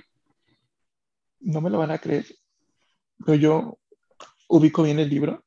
Obviamente no lo he leído, pero he escuchado tanto, tanto de estas cartas. O sea, o sea, o sea es, muy famoso. O sea, yo sí sabía eso de que empezaba con querido Diego. No sabía este, que me sorprendió lo de que, que pone aspectos mexicanos ya más adelante, eh, que eso me parece muy, interesante, porque, porque lo, famoso de este, de este libro de cartas es que todos dicen, o sea, de que sí es una, o sea, de que sí te desgarra y que son unas cartas hermosísimas, digan, morir de tristeza y yo pero es que lo, he escuchado por varios años, ¿no? Que las cartas de Elena y yo, no, pues ya de estar bien bonito. nada más era eso de que me alegra ya saber bien, bien a fondo de qué se trata y me sorprende mucho esos aspectos mexicanos. Así que estoy muy feliz con, con esta reseña. Perfecto. ¿Tú, Luisito? Bien, la verdad es que sí me gustó el libro, así como lo presenta Iván. Las cartas sí, este, yo no tengo mucha experiencia leyendo novelas epistolares. Eh, bien lo comentó Iván. Hay una muy famosa, Cartas a Teo, de Vincent Van Gogh. Ahí que me encanta Van Gogh, pues yo ya tengo pendientísima ese libro, ¿no? Pero sí leí algo, algo, algo, algo muy parecido de Stefan Zweig. Se llama el libro Cartas de una desconocida. Y es muy parecido, fíjate, a a, este personaje que, que mencionas, Iván, porque igual es una mujer que se enamora de un personaje y este personaje casi no, no, no la va a ver, tienen un hijo y lo descuida, eh, igual el hijo también se le muere, es muy parecido, es muy parecido. Y, y, conforme cómo lo, lo, describen o cómo desgarran su, eh, todo ese sentimiento, todo ese, esa tristeza, esa ilusión de amor. Sí te sensibiliza a ti uno como, como, como lector, a mí personalmente. Y sí le doy su importancia, la verdad es que sí son, son escritos que, que este, como dices tú, pues sí nos muestran una cara, en este caso, pues otra cara de, de la mujer, ¿no? En este caso, pues, desamparada. Mm, y, y sí me gustó, la verdad sí, sí me animaría a leerlo, ¿no? Gracias por compartir. Bien.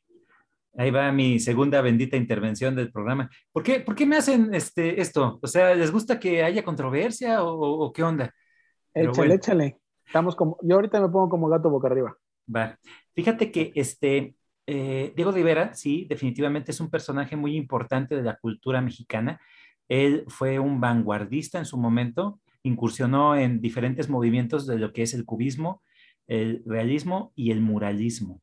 Eh, él eh, fue un autor de obras que lo que hicieron definitivamente fue enmarcar ese movimiento tan importante de la cuestión obrera, de, cómo el país se iba cambiando y luchaba por ese tipo de, de, obra, ¿no? Le encantaba hacer el, muralismo, fue muy representativo, sí, pasó bastante tiempo en Europa y en ese tiempo se casa con esta persona, Angelina Belov, ajá, creo que así se, llama. Y Elena Ponatowska, esta, esta obra que, que comentas, Iván, es posiblemente de las únicas obras, de las pocas obras no voy a decir única porque sí tiene alguna que otra que es interesante, pero a mí casi no me gusta Poniatowska. Eh, se me hace muy, muy eh, reiterativa en las temáticas, de la forma en cómo las abarca, y esta obra fue totalmente distinta. De hecho, eh, tú lo comentaste muy bien, la mayoría de la gente se quejó porque no era lo que estaba acostumbrado de leer con, respecto a la obra de Elena Poniatowska. Y yo se la celebré bastante, y ahí es donde entro igual, de la misma forma, a ser el abogado del diablo porque eh, esta obra, cuando yo estaba estudiando este, pintura, hablaron mucho de ella.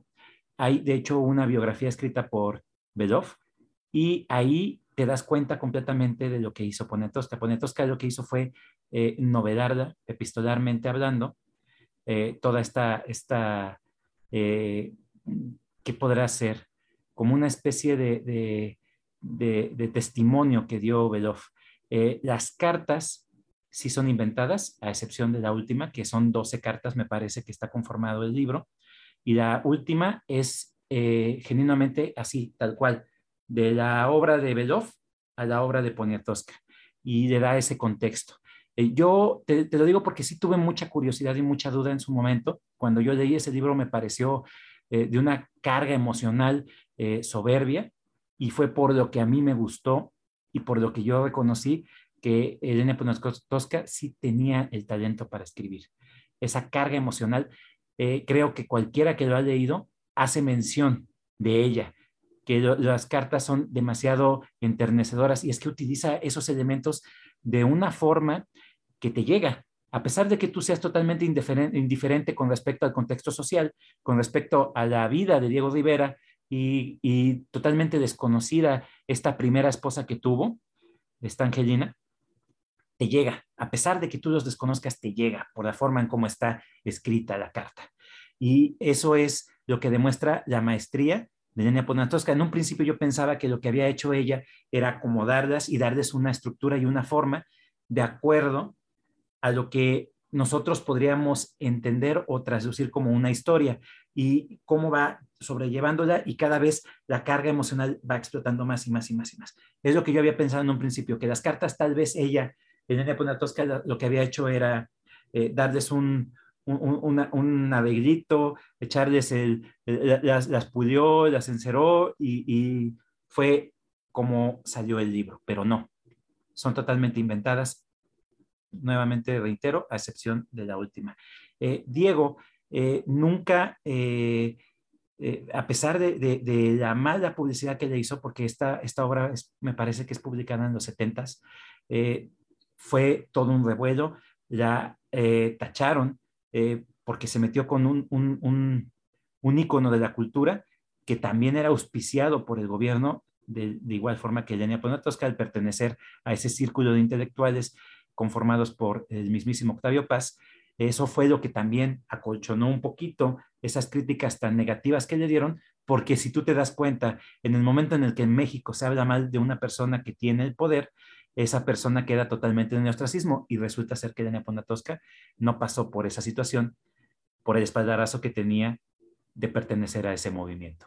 Lo que sí suscitó fue que Diego Rivera hablara y dijo que en definitiva esta mujer le, eh, le había dado todo y él le malpagó con desprecio. Eh, nunca lo, lo, ocultó ni, ni se escudó ni nada, o sea, porque a pesar de todo, también tenemos bien en claro que Diego Rivera era una persona totalmente eh, difícil, una persona complicada y cruel en ese aspecto. El, hecho de que tiene a esta esposa que es Frida Kahlo y también eh, eh, hace él lo que quiere con ella, demuestra completamente cómo era en su momento eh, Diego Rivera.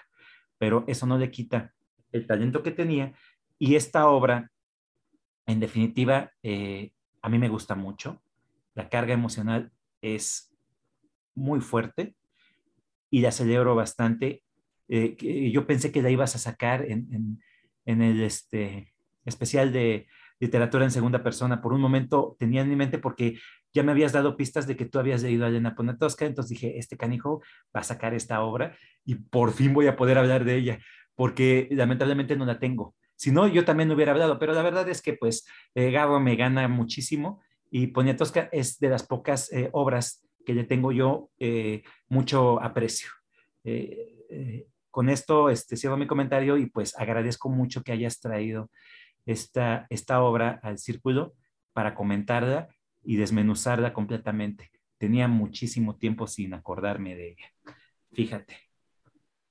No, pues al contrario, y también pues creo que, bueno, no sé, a mí me pasó, ¿no? Que, siempre tuve como muy pendiente de leer escritores mexicanos y de verdad que nos encontramos buenas cosas con nuestros propios escritores, ya ves, andamos buscando por, por todo el planeta, ¿no? Alguna buena lectura, alguna buena obra y a veces nuestros mismos mexicanos nos sorprenden. Claro. Perfecto. Continuamos en esta noche mágica. El siguiente en la lista, ay, pues soy yo. iba a decir quién sigue, pero bueno, este, eh, bueno, eh, va a dar un giro completamente en nuestro círculo. Eh, estas obras que han presentado mis compañeros me han parecido muy interesantes. David con un contemporáneo como King, Luis con un, escritor muy renombrado, este premio Nobel de literatura, y este Iván con esta escritora que es muy renombrada en México, en nuestra, en nuestra lengua española, que es Ponatosca. Yo en esta ocasión eh, voy a tratar de hablar de una obra que la verdad de las cosas no es tan fácil de, explicar, pero que es muy interesante y que a mí eh, me marcó como lector. Y no es otra más que la mismísima Ghost in the Shell. Mucha gente la tomará o tendrá en mente una adaptación que hicieron en película, en live action, con Scarlett Johansson no hace muchos años y que fue hasta cierto punto un rotundo fracaso, pero pues la verdad que yo la disfruté. Esta obra es escrita por un japonés eh, muy, muy famoso y renombrado en el medio, que es el mismísimo Masamune Shirou, y está en un formato que a mí me gusta mucho, eh, que me encanta leerlo. Eh, de vez en cuando me refresco con este tipo de, de lecturas porque son muy dinámicas y divertidas para mí, que es el mismísimo manga, y no es otra cosa más que un cómic oriental que se lee de derecha a izquierda, algo diferente para nosotros.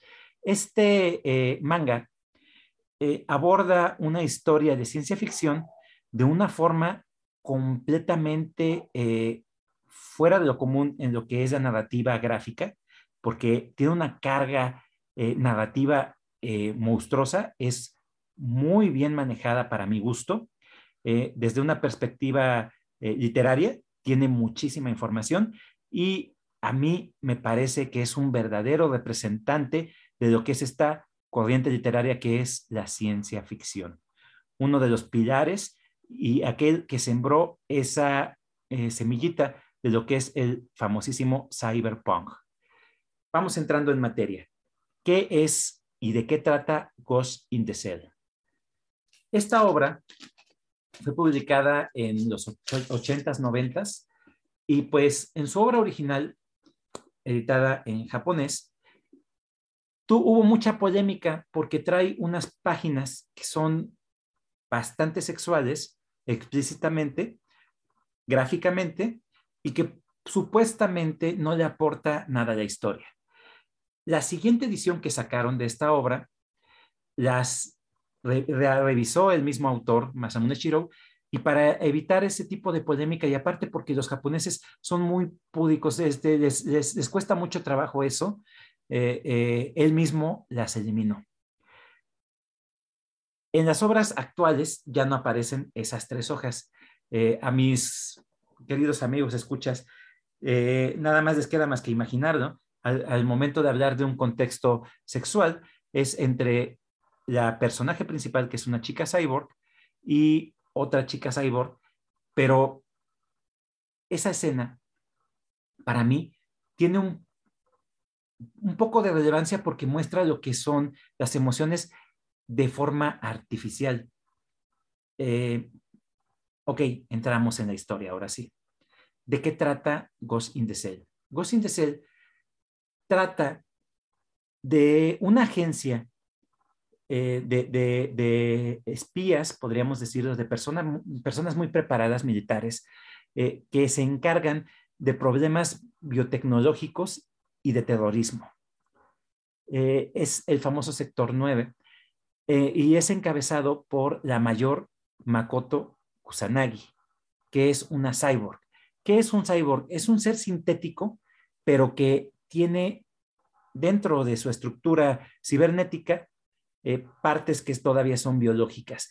Y esta es la primera en su tipo. ¿Por qué? Porque todo, todo el cuerpo es mecánico a excepción del cerebro. Es el primer cyborg que tiene una interfaz que todavía está viva. Y es todo un milagro tecnológico porque no se había podido replicar. Eh, ¿Por qué?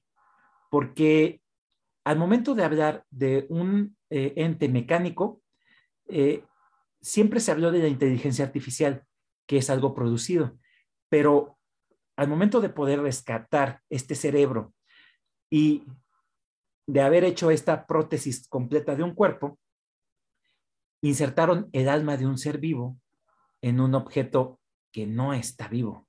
Y eso es un milagro tecnológico. Es la primera en su especie y algo muy extraño que no habían podido replicar. Estamos hablando de una sociedad muy avanzada en la cual eh, la mayoría de los seres humanos utilizan prótesis para mejorarse por ciertas capacidades, para tener un poder mayor con respecto a, los simples mortales o simples personas que no tienen la capacidad o el dinero para poderse eh, alterar. Y llegan a una deshumanización tal que ahí es donde Masamune Shirou hace una crítica completa a esa deshumanización de la sociedad actual. Y, a mí se me hizo muy interesante porque en el contexto social en el que, él la presenta, estamos hablando de finales de los 80, principios de los 90, era algo muy vanguardista. Pero si tú lo ves desde la perspectiva actual, no es nada, para nada antiguo ni anticuado. Es algo que se puede seguir platicando y es algo muy actual, una temática muy actual. Por lo cual yo lo consideré a él un completo visionario. Seguimos en la historia y el sector 9 se encarga de muchísimos casos que tienen que ver con conflictos internacionales, con terrorismo biotecnológico, con guerras que se pueden suscitar por ciertas situaciones que tienen que ver con tecnología, con el manejo de la misma tecnología y con el dominio de la misma. Eh, cada vez que vas avanzando con el sector 9, te vas dando cuenta eh, de cómo la sociedad se va degradando completamente. Hay capítulos en los cuales eh, me recordó muchísimo, ah, y, Luisito me va a, entender, con esta, esta literatura clásica, en la cual tenían casas llenas de, niños eh, en, los cuales este, recibían a los niños porque les daban cierto dinero también para mantenerlos y ese dinero se lo quedaban y los tenían completamente abandonados con lo mínimo posible y eran muy pobres los niños y maltratados.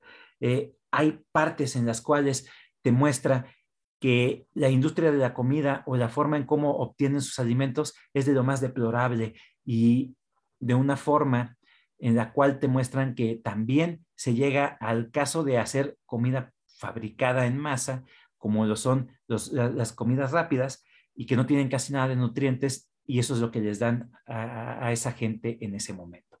Por eso también lo consideré muy visionario. Hay otros capítulos con muchísima carga de, de, acción y aventura, en la cual tienen que intervenir con conflictos diplomáticos y el plus que también me da en la cuestión de la forma gráfica y la narrativa es que es un dibujante muy bueno, pero que hasta cierto punto también se vuelve un poco simple en, los paneles. Cuando los paneles para él no requieren de meterle tanto detalle, los hace muy sencillos. Pero bueno, aparte de la narrativa gráfica que nos tiene acostumbrados los mangas, Masamune Shiro hace en cada hoja anotaciones de pie de página. ¿Por qué? Porque a él le gustaba desarrollar completamente el tema. Si él hablaba de conceptos, creaba eh, una tecnología que todavía no existía y te la desmenuzaba en las notas de página. De igual forma, en ocasiones metía eh, algunos elementos este, totalmente inventados y te los ponía en las notas de página. O en ocasiones él mismo platicaba contigo como lector y te decía, ¿sabes qué? Este panel eh, lo pude haber puesto así para que fuera más interesante y mejor narrado, pero se me hizo muy difícil y lo hice así.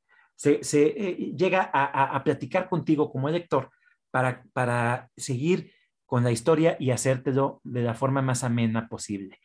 Hay bastante carga que es eh, cómica. La mayor, Makoto Kusanagi, aquí hace hasta bromas, cosa que contrapuntea con la mayoría de sus adaptaciones cinematográficas y animadas, porque en ellas la, mayor es una persona demasiado despegada y desprendida de la gente y muy, muy seria. Pero Shiro en su obra original le pone una carga de comedia, cosa que explican claramente en las adaptaciones que lo que querían era demostrar que la mayor en los momentos en los que el manga era muy, muy serio, ellos querían demostrar el desapego que había con respecto a la persona de la mayor y respecto a la humanidad.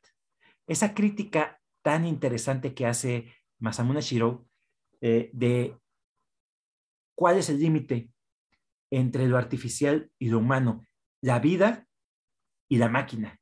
Me gustó mucho y la representa bastante en su obra. Sí se vuelve densa al momento de leer tanto la narrativa visual como las notas de página, porque es muchísima información. Y la edición eh, mexicana que trajeron, que trajo Panini Manga, eh, las notas de página en ocasiones son muy pequeñas, pero si tú te pones a revisar la versión original con respecto a las notas de página eh, de, de, Japón, pues no se quedan muy atrás. Son estas chiquitas de por acá. Entonces, pues yo creo que la edición que sacó en español verdaderamente es una obra muy bien hecha. Eh, respetó muchísimo la, traducción con respecto a lo que quería decir Masamune Shiro y pues la historia es muy compleja, muy enriquecedora y muy llena. Llega al punto en el que la mayor, eh, tras todas sus aventuras, empieza a cuestionarse la voluntad humana y el concepto del alma. Y por eso el título, Ghost in the Cell, el fantasma en el caparazón. Eh, ella, ellos hablan del ghost como la, el alma. Y, y, qué es lo que te define a ti como ser humano? ¿Qué es lo que te define a ti como una, un ente vivo? ¿Y qué es lo que define al alma en general?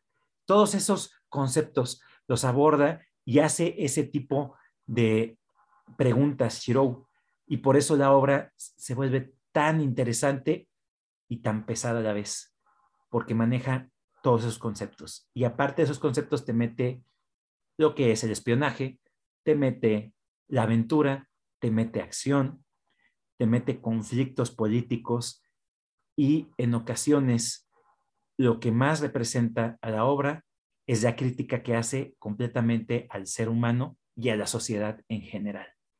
Y eso es lo que les presento yo a ustedes. Esta obra en verdad definió mi eh, proceso lector. Yo venía de, muy joven de haber leído esta gran obra que presenté hace poco, que es Dune. Había leído el, neuromante de William Gibson, que el neuromante, la verdad, en aquel entonces no le entendí nada. Eh, habla muchos conceptos de ciencia, eh, pero cuando leí Ghost in the Cell, que fue ya tiempo después, porque lo primero que llegó a, mí, a mis manos fue la animación japonesa, que es soberbia y hermosa, y pilar fundamental de lo que es la animación contemporánea. El concepto que manejaban en esa, en esa, en esa animación fue para mí muy profundo. Posteriormente llegó a mis manos la obra original, pero no le entendía nada porque estaba en japonés. Y ya en los tiempos actuales, Panini hizo la belleza de traer la obra traducida. Eso es lo que les presento en esta ocasión, muchachos. No sé qué les haya parecido o si tengan algún comentario en particular. Temble. Ay, no me digas que está muy pesado. O sea, porque este sí me interesa. O sea, creo que, toda la ciencia ficción, y a lo mejor sí tengo problemas, pero, pero sí me interesa.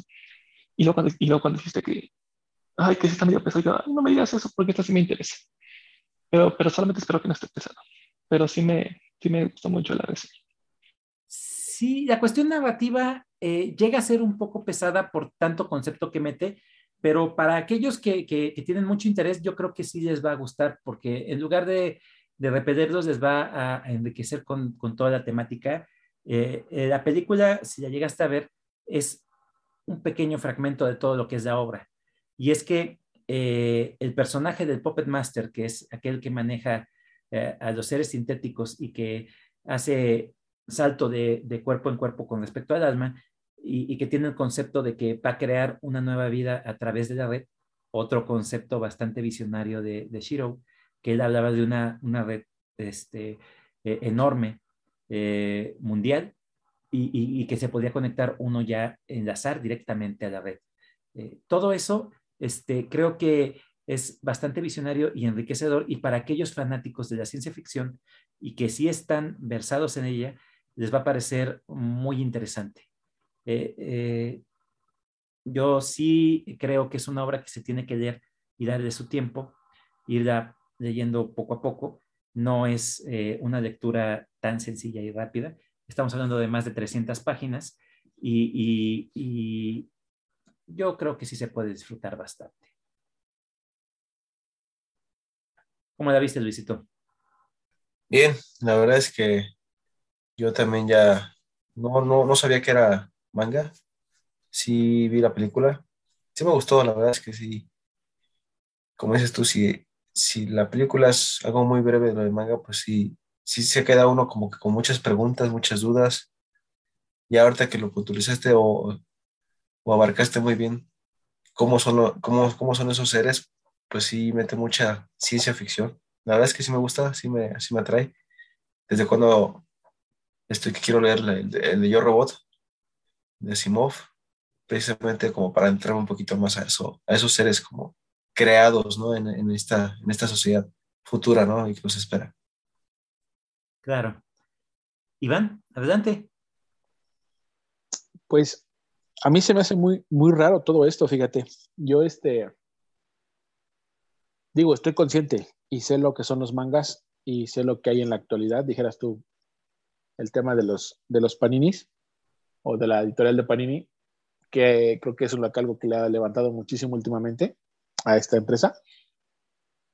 Yo desde que tengo uso de razón de niño, pues para mí el manga siempre era como alguna caricatura o algo muy como, como cómic, como tú le dices, el cómic japonés. Y yo los únicos que mangas que tengo son dos caricaturas que me, que me marcaron de niño, que es el de Dragon Ball y el de Supercampeones. Y tengo el manga completo. Cuando, cuando te escucho tu reseña, así como ahorita más o menos comentó Luis, no sé, yo digo, si no me lo imagino, no me imagino esta historia en un manga, eso, eso es lo que voy, o sea, sí me imagino la película, no la he visto, sí la imagino y la he escuchado, sí me la imaginaría como una historia así, no normal, un libro como cualquiera. No sé, se me hace, se me hace chistoso, por eso dije, se me hace chistoso, se me hace medio raro eh, tratar de imaginármela en un, en un, manga de 300 páginas, como tú bien lo mencionas, porque efectivamente los mangas no son, no son tan cortos, que es, otra de las cosas que a veces la gente piensa, ¿no? Que el manga es una historietita corta y no, realmente lo han hecho en, en episodios, son volúmenes también para su distribución y su venta y para el negocio, obviamente. Pero, este, no sé, no, no, he, he escuchado otros que también han compartido aquí.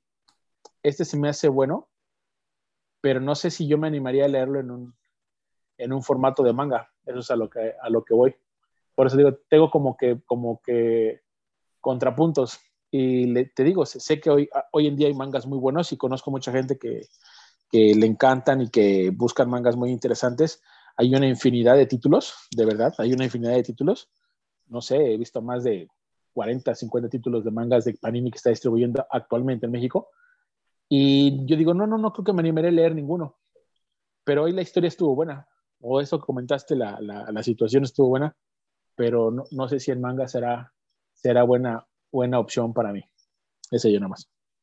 Claro, fíjate que eh, diste en el punto algo muy interesante que tiene el manga, es la diversidad de temas que puede abarcar, a diferencia de, los cómics. Los cómics llegan a ser en ocasiones muy planos porque hablamos de una cuestión superheroica, eh, en su mayor concepción. No todos los cómics son así actualmente.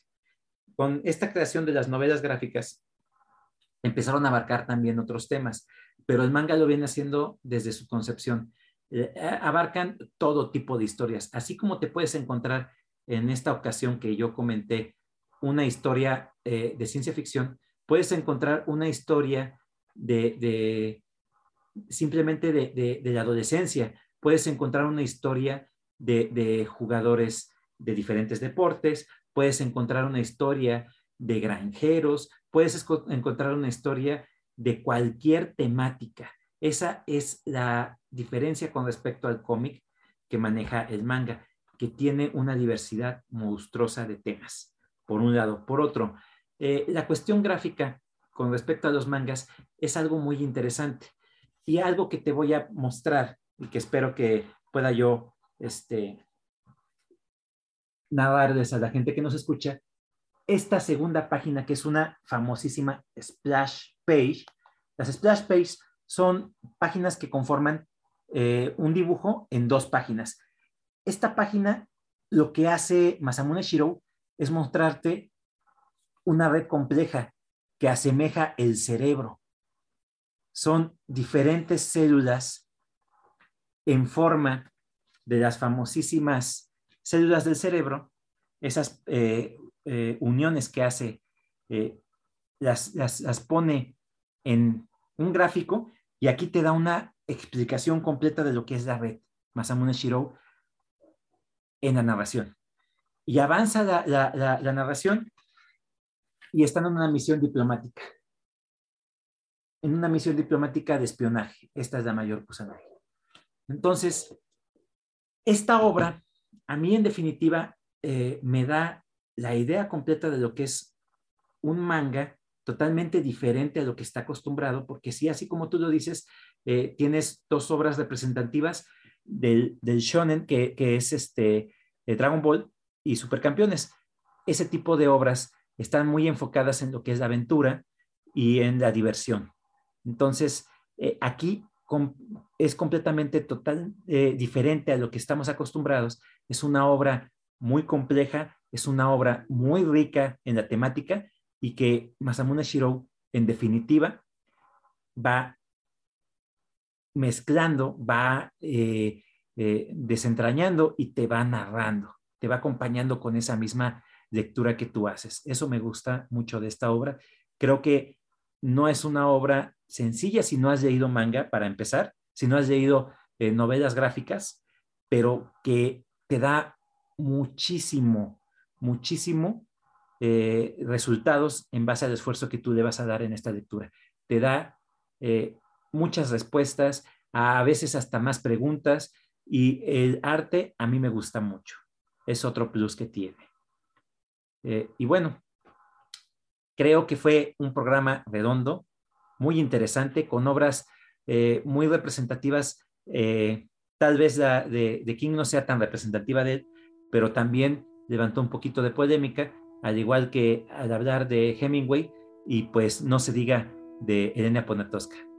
Fue un programa redondo y vamos a pasar a esa parte que tanto les encanta y les gusta, que es la bendita, suculenta, maravillosa puntuación. Eh, David, ¿cuántas estrellas le damos a la elevación de Stephen King? ¿Qué tanto te gusta pegar a ti? Le voy a dar cuatro estrellas, pero de panzazo. o sea, como que ni se lo merece, pero, pero cuatro, ni modo. Cuatro está bien. Bueno, cuatro, la verdad es que no es una mala calificación. Pero bueno, se va King esta noche con cuatro estrellas. Luis, ¿cuántas estrellas a el macho alfa pelo plateado eh, de Hemingway? Hemingway, fíjate que en esta ocasión en este libro le voy a poner cinco estrellas por todo lo que conlleva toda esta historia, ¿no? Entonces me quedo con cinco estrellas. Perfecto. Es, es, este, es una obra muy buena. Yo también la considero de las mejores de él. Me gusta esa puntuación. Iván, ¿cuántas estrellas le damos a esta obra de querido Diego? Te quiere que la. La expresión, la emotividad y el formato epistolar le hacen llevarse las cinco estrellas. Concordamos en esta ocasión. Y pues yo a, a, Masomune, con esta obra de Goshin de Cell, este, pues creo que está de más que, que, lo diga porque en mi explicación, en mi, en mi reseña, lo dije todo. La, la, forma en cómo está escrito, la forma en cómo está dibujado, el tema, la temática, cómo la va abordando, cómo la va eh, eh, nutriendo de más, más y más ideas que él va metiendo, concepciones de, ciencia ficción que va creando y todo eso no podría darle menos de cinco estrellas y se queda corto. Una manita. Cinco estrellas. Y es así como hemos llegado al final de este programa. Espero que les haya gustado, que hayan pasado un buen momento con nosotros. Recuerden que tenemos redes sociales.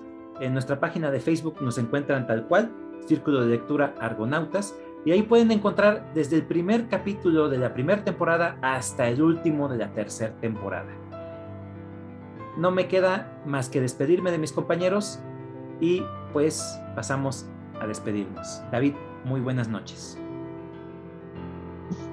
Buenas noches.